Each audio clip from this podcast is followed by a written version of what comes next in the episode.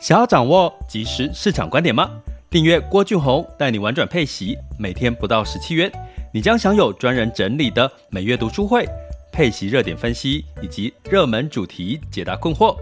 不论你想通过基金、ETF、美股或台股打造你的现金流收入，我们都能为您提供支持。点选资讯栏的订阅链接，了解更多。让我陪你一起投资理财。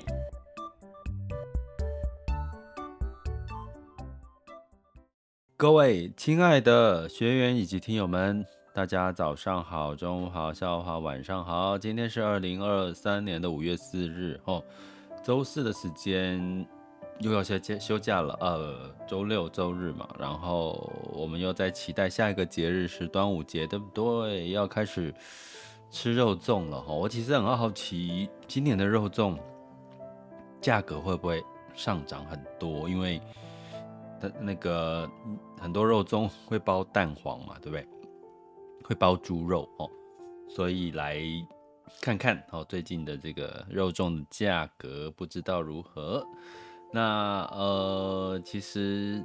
不管怎么样哈，其实这个世界地球永远是一直在运转哦，不管。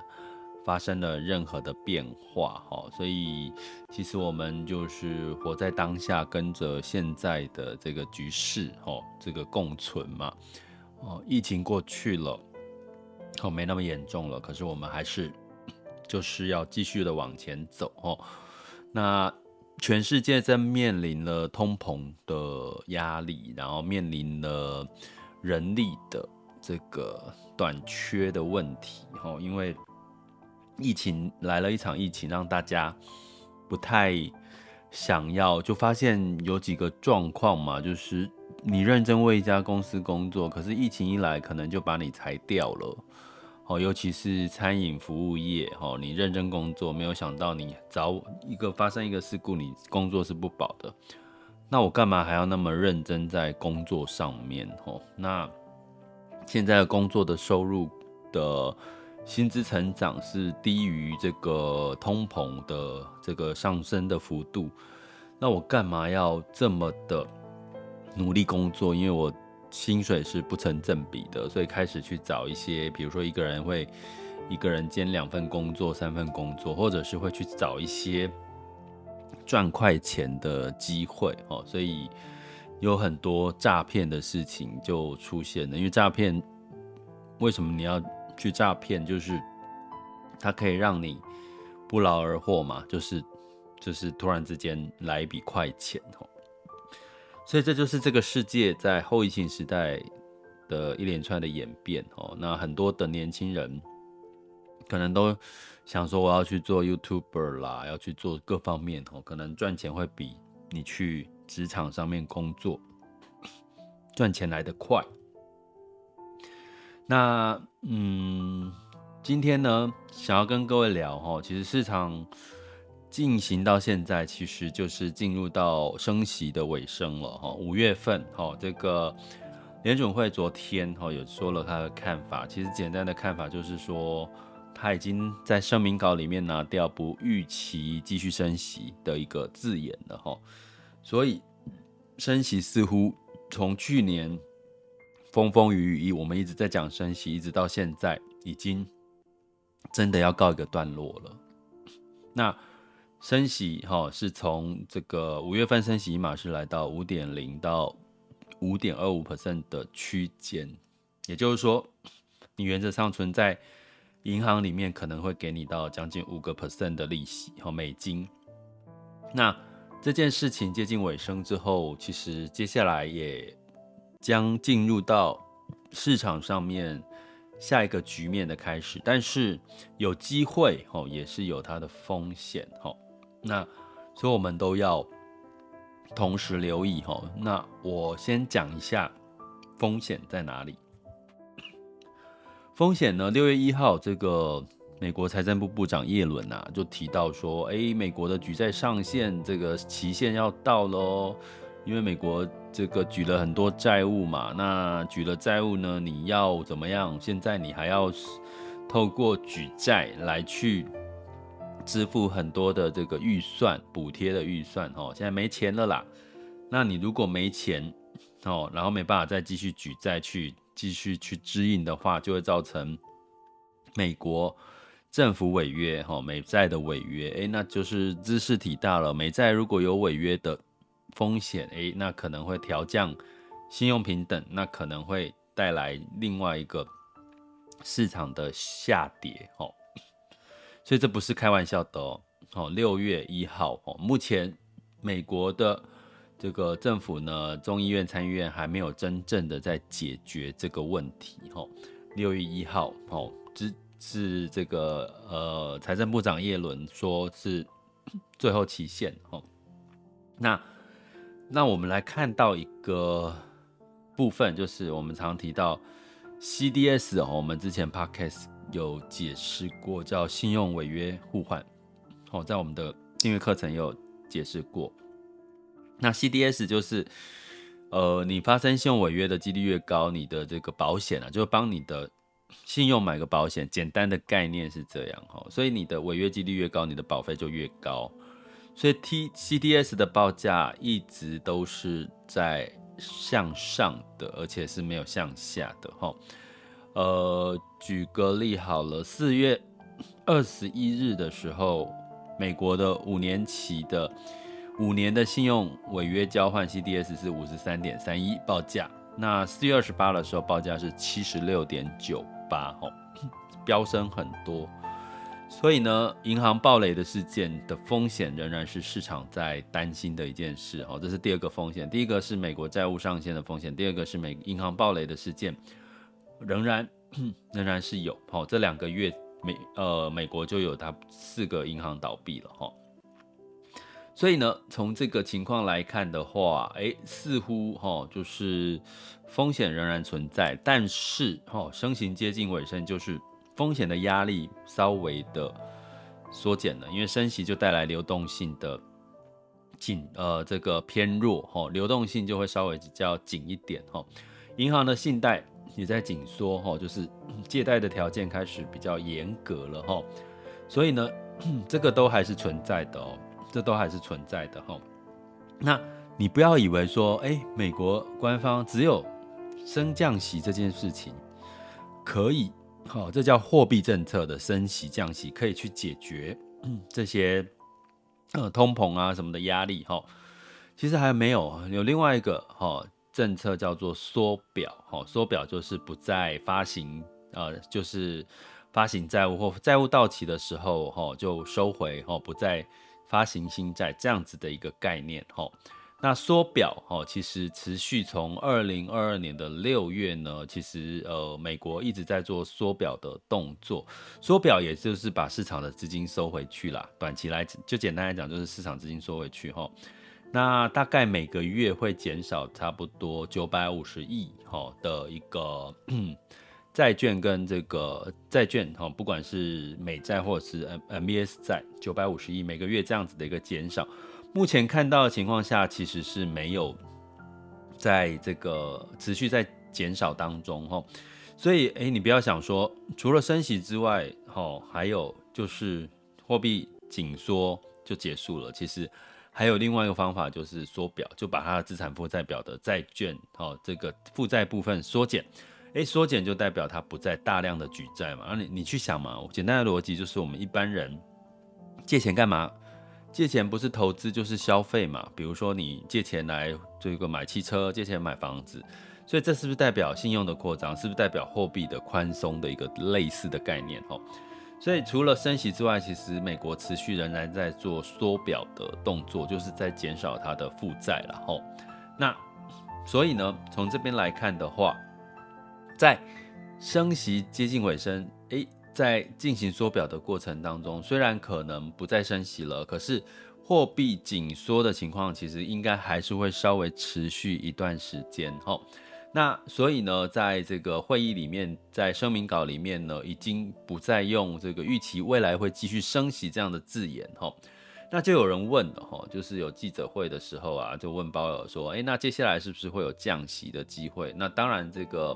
呃，鲍威尔没有承认说会降息，哈，没有承认会降息，这这这其实也合理合理啦。其实。通膨毕竟现在还是在一个压力的情况之下，哈，所以今年降息当然就不会有承认发生。可是我们要理解一件事情，就是说，所有其实你不要去看美国啦，你看台湾的说法，其实也都会动态修正嘛，对不对？就是你今天讲什么，过一段时间你可以修正你的讲法，修正修正嘛。可是这也不意外，因为市场最大的。这个不变的事情就是改变嘛，就是一直在变嘛。你总不可能一个做法不去因应嗯市场的改变，然后去一直坚持同样一个做法，好，所以这个是合理的啦。就是说，哎，会不会未来还会再升息？哎，会不会未来的下半年就降息？其实都是有可能发生的。那我告诉各位一个很有趣的事，在说了。这个记者会之后，你去看 Fed Watch 的七月份，其实是降息的几率是提高到五十二个 percent 上以上。其实降息几率其实是提高的啦，吼，所以 其实基本上就是，如果你从投资的角度，你不要只看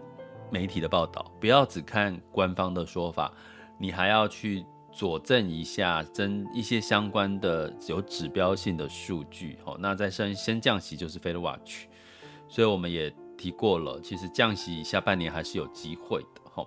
那这就是我们刚刚提到的风险存在还是存在，还有像财报的部分，第一季的财报还是在公布，那我们也提过，从我们现在看到的许多的半导体产业，其实他们的去化库存的速度还是不乐观，就是说。从去年的下半年呢，可能认为是第一季去化库存就慢慢去化完成了，诶，后来在第一季三月份的财报公布完之后，就说，诶，可能第二季会才会去化库存比较健康，诶，第一季的财报陆续公布，从台积电各方面的法说会来看，库存看起来要到第三季才会比较健康吼，尤其其实最。这个需求下降最多的、最明确，反而是手机哦。手机的需求下降很明确，其实大家应该也可以理解哈，因为现在的人，你会现在在这个时候买新手机吗？应该撑到了五月，应该会想要再等接下来 iPhone 十五的发表，对不对？那也没有什么。有新亮点吗？好像也没有，你也期待不了什么新的手机有什么新的亮点，除非你要从什么。所以你会看到今年很多在炒的是 AI，ChatGPT，因为它其实跟芯片 AI 晶片也是有关系，它需要大量的高速运算，哦，需要大量的这个呃所谓的这个伺服器，哦，需要大量的散热，哈，因为高速运算就很热嘛，需要大量的这个。先进制成的晶片，这其你会发现，因为你如果去炒手机的需求，炒不起来，因为需求就是很明显的是在下降的，尤其是手机哦，我讲尤其是手机，所以当然 AI 感觉会是有一些些的这个成长的力道，但是 AI 的成长力道其实坦白讲，它也不会不会是占了所有的市场，所以有另外一个市场。反而，其实，在晶片市场里面是呃比较看得到它的需求，就是车用车用的晶片，其实的确是是有在这个呃出现的一些需求的一个回温吼。所以呢，你从整体来看呢，其实，在第一季的财报，甚至到第二季的财报，估计呢，可能真正比较明朗化的需求会落到第三季去吼。所以财报的这个未来成长的需求，可能也仍然是一个风险吼。所以我在我们提到，你如果在投资股债，我们讲第一个重点就是升息降息过程，债券其实是受惠的哦。所以股债同重，哈，股债同时是今年配置的比重，其实我们提过，甚至债优于股的机会仍然是存在的哦。今年哦，在景气的循环周期，哈，所以债优于股，哈，股债同重这件事情是你一可能不能少的一个配置了，哈，因为风险仍然存在，哈。那我们有提过，其实很适合。其实今年就是尽可能，至少上半年就是不要追涨，尽可能是在下跌的时候买。好，比如说突然发生一个消息，诶，它跌了，可是市场看起来就没那么糟糟啊，诶，那反而就是你适合进场的时间。然后你不要在涨的时候进场，因为觉得，可是通常人性是这样，对不对？通常人性就是这个股市在涨，你会觉得，哎，好像开始变好了，你才你就会想要进场。可是股市在跌的时候，大部分人都害怕说：“哎呦，接下来会不会再跌？会不会景气开始有什么地雷要发生了？”吼，就就反而不敢进场。但是你可能要稍微去呃挑战一下你自己的人性哦，就是呃可能买跌会比追涨会是来的提高你的一些投资胜率。哦，好，这是风险的部分。那机会在哪里呢？机会在哪里呢？呃，其实。机会呢，基本上要跟各位讲的哈，你会觉得说升息从二零二二年一直升升到现在开始，五月份好像真的不再升息了哈，然后景气在衰退，可是说真的，大家有觉得景气真的衰退得很严重吗？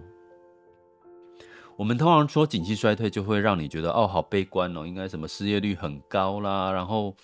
然后这个各方面都是在裁员呐、要不然就是大家这个企业都不敢投资啦，啊，老百姓也不敢去投资股票，对不对？可是你看今年的经济衰退，好像不像真的衰退耶，就是说，诶，大家还是很多散户还是去热衷去买股票。你看很多的讨论群里面都讲，哦，股票都非常有信心，对不对？很多的散户对对台股对很多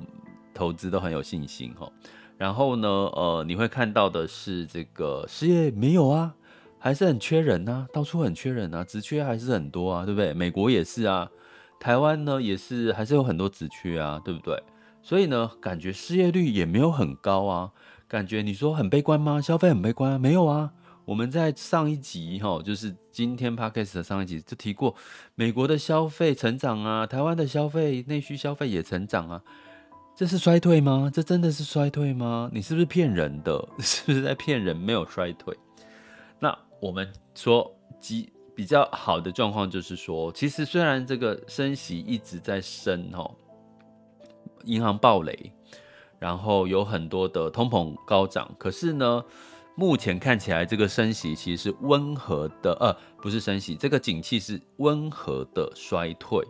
也就是说，我们常常在讲的是软着陆，而不是硬着陆了哈。所以从这个事情来看呢，你要说真正进入到过去典型的经济衰退，可能不一样了。典型的经济衰退，就我刚刚讲的，就是失业率很高，然后市场消费信心很悲观，大家不敢消费，然后企业倒闭或者是企业不敢投资。可是这些状况看起来，在今年今年的经济衰退没有那么严重哈。但是，而且你看，美国的失业率其实是职缺还是很多嘛，对不对？美国的职缺还是很多，失业率还是不高吼。所以呢，从这件事情来看，吼，从这件事情来看，通膨稍微在降，薪资也稍微在往下降了吼。可是我们可以解读说，目前的景气衰退并不是缓和温和的，并不是很这个硬着陆，就是很大幅度的衰退。那这是个机会吗？坦白讲啦，它也是个机会，它也不算是个机会。它的机会就是说，通常如果你在景气硬着陆，就突然股市崩大跌的时候，哎、其实你就是个机会，就有一个进场的机会。可是今年呢，很明显的就是，哎、股市也不会大崩盘，可是也不会涨很多给你看，对不对？从今年的一月到现在，所以其实它的机会就变得不是你那种等待，就是说，如果你今年在期待股市要突然大崩盘，然后就可以让你有进场的机会，这个几率好像没有那么高，因为景气是在温和衰退。那所以这个时候的景，这个时候的操作策略就会变成我们之前提到的两件事。第一个，买这个这个主题会比这个指数会来得更加的优势，也就是说，指数可能只涨了一趴，可能你的主题已经涨了。两倍三倍了，就两趴三趴哈，就比这个买指数多哈，所以今年的投资策略绝对是买选主题会比选指数会来得更好哈。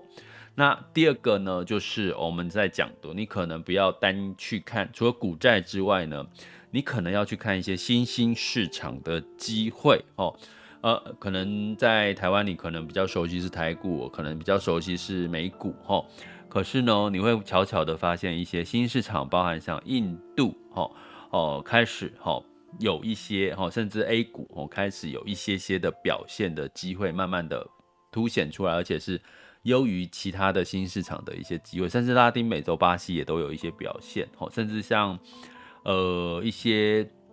其他的主题啦，哈，所以呢，机会仍然在哦，景气缓和衰退，可是机会虽然没有那种大跌，让你有很明确的进场机会的这种几率变小了，可是你可以适度适度的从主题里面去找。最后，另外一个机会是更加让你更要重视的，就是投资胜率最高的景气复苏的阶段。大家知道，景气衰退之后，接下来是不是就复苏？那复苏呢？其实我们在升息，我们有提过，升息跟通膨是落后指标，所以当升息、通膨落后指标到顶了，开始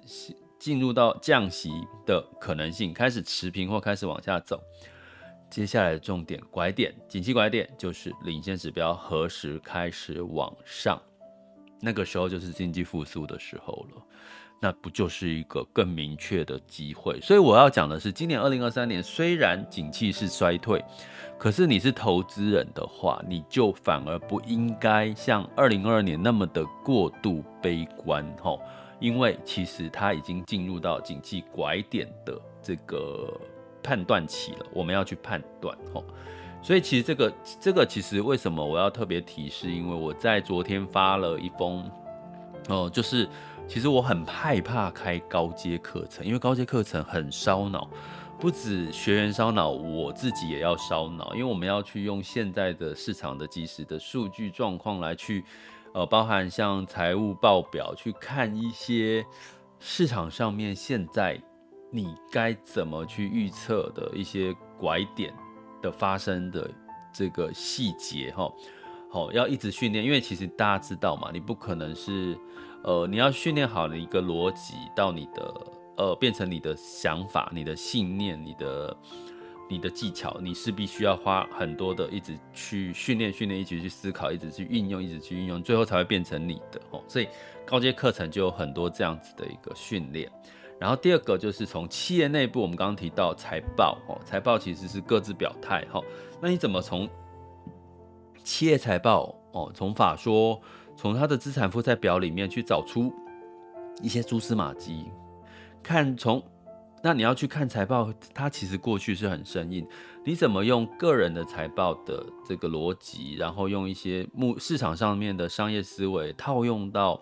现在正在发生的财报，你看出了什么端倪？看出了什么机会？看出什么威胁？看出什么风险？好，都在这个我们的高阶课里面去。呈现出来哈，所以其实它是一个很烧脑的课，所以我其实不太敢开，因为我觉得我也要烧脑，学员也要烧脑。但是我今年很觉得市场应该是要走到线下了啦，就是说你要去更接地气，就是一直在线上，像我一直在线上 podcast 啦、直播啦，或者是透过订阅啊或者课程线上课程来跟各位交流。其实高阶课程是最适合用线下。大家脑力激荡分享，然后用一个小组会议的那种概念哦，然后我们对我们会高阶课线下啦，线下线上不可能，因为线上很难用个小组会议，线下就用小组会议，大家集思广益讨论，激荡火花，然后小组会议的顾名思义，可能人数就不会太多，可能差不多八到十个人的小组会议，然后就去脑力激荡，可能关个。线下可能关个两天之类的这样的一个概念哦，那其实是哦，其实是又期待又害怕受伤害的线下课。我我决定线下第一第一步，我们先从这个高阶做起，因为我刚刚讲的逻辑就是在告诉各位，因为其实你必须要先掌握到这些股债在这个升息不再升息的尾声。接下来酝酿可能要降息，你应该要真正能够掌握到这些投资机会、投资胜率的时机的这个风险跟机会怎么掌握，以及掌握之后怎么去布局、怎么去挑选。其实，其实我觉得这个应该会是在真正复苏时间来临之前你要做的功课。所以我决定先从高阶开始做线下，然后用这个小班、小组、小组 group 的。方式来做一个讨论，集思广益个案分析这样子的一个经验，然后所以很烧脑哈。所以如果大家有兴趣的话，那我们之前上过高阶的学员，线上课的高阶学员，我也会邀请你们回来到线下了，但是就不强迫你们一定要回来哈。就是如果上过高阶学员，你们也会受邀，等到我们确定开课的时间，好，我们线下哦，哦，那原则上，嗯，会先在台北啦，不好意思，哦，但是会是交通便利的，捷运方便到的地方，哦，然后就是，哦，也会邀请这个学长姐，哈，就是已经上过高阶课，一起回来，哦，线下大家见面交流，我会先用这个方式，哈。那我们的订阅学员的这个线下交流呢，也会，但是我会用另外一个形式。但是我先从这个开始，因为时时间太紧迫。你看现在好快哦，五月份开始升息已经到，就真的到顶了，真的到顶了。我讲了四个月了，真的到顶了。接下来我们要赶快加紧脚步，看什么时候是景气要复苏的拐点，这个才是我们真的要去掌握。因为那个时候投资胜率是最高的，投资胜率是最高的哈。所以这就是我们要。呃，为什么我们有？其实我们做这些安排，其实都有一个一个逻辑跟节奏啦，不是给你乱安排的哈。所以大家有兴趣到我们的网校 school 点 happy to be rich，然后看到这个高阶课程哈。呃，对，它叫什么呢？商呃火成为火眼金睛的市场分析达人，类似你有看到这种关键字，就是高阶课程哈。那呃，就是我期待这个线下课程，如果跟大家见面的机会。好，所以我们讲机会哦，就是说，哦，真正的机会，投资胜率高，就是我刚刚提到的，景气其实是确实是在衰退，可是是温和缓和衰退。不管从美国哦，甚至从台湾的角度来看，哦，那所以呢，诶，缓和衰退它还是衰退，可是接下来是不是衰退完之后，下一个周期就是复苏了？会什么时候复苏？目前还不知道，因为降息什么时候领先指标还没有看到。开始变好的机会，可是有些市场已经领先指标开始变好，比如说欧洲，比如说中国，比如说像印度之类的，这就是我刚刚讲的。其实不不要只看美国跟台湾，今年的投资机会可能除了美国、台湾、美股、台股之外，可能其他的市场也都有机会。尤其是美国升息到顶，可能接下来美元开始啊，因为美债嘛有违约的风险的话，是不是美元相对来讲会比较偏弱哦？像接下来偏弱的几率就会比较高，哎，是不是代表其实有一些跟美元有负相关的一些资产，相对来讲就会有一些些表现的机会？所以今年大家不要错过，不要觉得市场好无聊哦。我刚我今天刚刚有看到在一些呃投资社群讨论说啊，今年其实投资要赚到钱，其实好像没有那么容易，因为他看不太到这个市场的呃状况、实质的状况、数据跟。机会跟风险到底有什么关联性？所以，如果你有这样的想法，说，哎，今年好像看不太到市场有涨太好的表现或太差的表现，哦，就觉得好像什么就是乏善可陈。可是相反的，我要告诉各位，其实反而在这这样子的一个不太明确的一个情况下，反而已经慢慢的酝酿出有它的风险。刚刚提到风险，也有它的机会要发生。哦，那。最简单的方式就是训练你的逻辑能力，训练你的判断能力，以及除了订阅我们的赞助方案，然后，点选 Mr. Park 赞助方案，还有就是持续的收听我们的直播或者是 Podcast，其实对你的这个判断逻辑都会有帮助，好吗？好的，接下来进入到二零二三年五月四日周四的全球市场盘势轻松聊。首先，我们看到风险指标部分，今日 VIX 恐慌指数是二十点四，现在当下 VIX 恐慌指数是十八点三二，十年期美债殖利率是三点三三五六 percent，好，所以基本上呢，恐慌指数是不是又稍微拉高了？美债殖利率，十年期美债殖利率又稍微的往下走，就代表美债的价格是往上的，哈。那这个我们有提过，提过什么呢？其实就代表的是整体的市场仍然是会比较悲观的，可是这个悲观可能会是跟这个美美国的债务上限六月一号即将要必须解决这件事情，其实是有关系的哈，其实是有关系的。那呃，所以哈，仍然是有风险，但是有机会的存在哈。好，那呃，接下来我们看这个美股哈，在昨天是因为哈，这个本来说，诶，升息一码可能到尾声了，可是诶。降息的机会其实是否认的，所以呢，道琼呃美股是先涨后跌哈，道琼下跌零点八 percent，S&P 五百、纳斯达克跟费城半导体分别下跌零点七、零点四六跟一点三二百分点。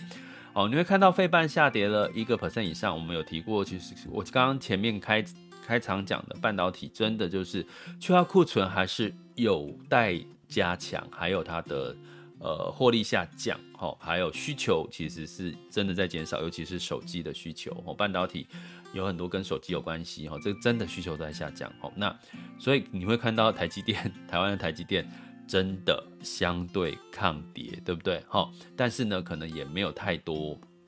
让你有机会。特别看好的，除非这个去化库存的明能见度跟需求真的有越来越清楚，好吗？那在欧股的部分一样，哈，在呃是先上涨的，因为公布利率，大家会觉得，诶，差不多真的应该预期利率就差不多到顶了哈，所以泛欧六百上涨零点三一 percent，德发英分别上涨零点五六、零点二八跟零点二百分点。那在雅股的部分呢？哦，其实，在昨天其实是周三的时间，有日日本是休市哦。那 A 股仍然休市哦。昨天那只有台股、港股还其他股市是有这个呃开盘哦。那昨天都是下跌的哦。昨天的雅股哦是台湾加权指数下跌零点五三 percent，其实是跌破季线的啦。哈，那香港恒生指数是跌。破一点二四 percent，那基本上呢，不过跌破季线，今天的台股呢，其实是哎、反而跟这个美股哈，其实是相反的走势哦。呃，今天现在时间是十二点三十二分哈，那台股呢，目前来到一万五千六百点哦，上涨四十七点，来到了零点三一 percent 的涨幅。台积电呢，也上涨了零点五 percent 哈，零点五 percent，然后。呃，上涨了两块五哦，两块五哦。那今天的金融股，台股的金融股也普遍是呃翻红的哈、所以呢，呃，就是 A 跟美股走出不同调哈、那柜买指数也是上涨零点五三 percent 哈。那今年的中小股哈、台湾的中小股比较一些题材哈、真的是就比较活跃了哈，就是跟着政府的政策走就没错了，台股哦。那在这个港股的部分，今天也是反弹，恒生指数上涨一点零一 percent，恒生科技上涨零点六一 percent。那上证指数呢，先跌后涨，目前是上涨零点五六 percent，来到三万三千四十一三千，更正一下，三千三百四十一点七三点，哈，其实是又站回了三千三百点，而且成交量好持续都是维持在万亿以上。深圳指数呢是下跌零点七三 percent，那在日经二二五呢是呃。更更正一下哈，日本是休市哈。那南韩综合指数是下跌零点三六 percent，新加坡海峡是这个上涨零点零三 percent。哦，所以基本上雅股也仍然是有涨有跌哈。比较值得留意的其实是什么？其实是能源哈。能源呢，七月的布兰特原油期货下跌了四个 percent，来到七十二点三三美元每桶。哦，其实油价持续的下跌哈，其实是。虽然这个，呃，就汽油的库存有有走高，哈，汽油库存走高带来的供给需求，哈，大家担心，未来需求会不会也降温嘛？毕竟在景气衰退的情况之下，虽然是缓和衰退，所以油价呢其实是比较偏弱的，哈，目前看起来，那呃虽然是美元稍微的稍微的偏弱，可是诶，油价。也还是走弱，代表是供需的问题哈。那金价哈，刚刚提到了美元稍微偏弱嘛，所以呃就让这个黄金也稍微上涨哦，上涨了零点七 percent，来到二零三七美元每桶哈，美美元每盎司，美元每盎司，黄金是盎司哈。那所以我们从这边可以知道，就是说其实呃金价跟油价其实跟美元是成反比哈，所以基本上呢呃美元哦这个稍微。如果走弱的话，有一些相关原物料题材应该反而是有利的，新市场跟原物料题材是有利的哈，这个可能要提醒大家。那在汇市的部分，美元指数是来到一一零一点二五四八哦，稍微偏弱，稍微偏弱哈。那美元兑台币是三十点七，美元兑人民币是这个呃六点九一一一，美元兑日元是一百三十六点五七五九哦，一百三十六点五九了哈。所以，呃，从此来看，就是美元就是接下来，因为已经确定比较明确是升息尾声了哈，所以可能美元接下来，呃，要再容易走强不太容易，除非有一个情况，美元比较容易走强，就是避险。如果市场很恐慌啊，又有什么事情黑天鹅事件发生，哎。避险就会再回流资金回流到美元哈，如果没有避险哈，基本上美元应该是接下来比较是偏持平或偏弱哦。那这个的对对后续你的判断的资产配置其实是有影响的哦。就是有些跟美元是反指标的，这个可以大家去做做功课，好吗？这里是郭俊宏，带你玩转配息，给你及时操作观点，关注并订阅我，陪你一起投资理财。想要掌握即时市场观点吗？订阅郭俊宏，带你玩转配息，每天不到十七元，你将享有专人整理的每月读书会、配息热点分析以及热门主题解答困惑。无论你想通过基金、ETF、美股或台股打造你的现金流收入，我们都能为您提供支持。点选资讯栏的订阅链接，了解更多。让我陪你一起投资理财。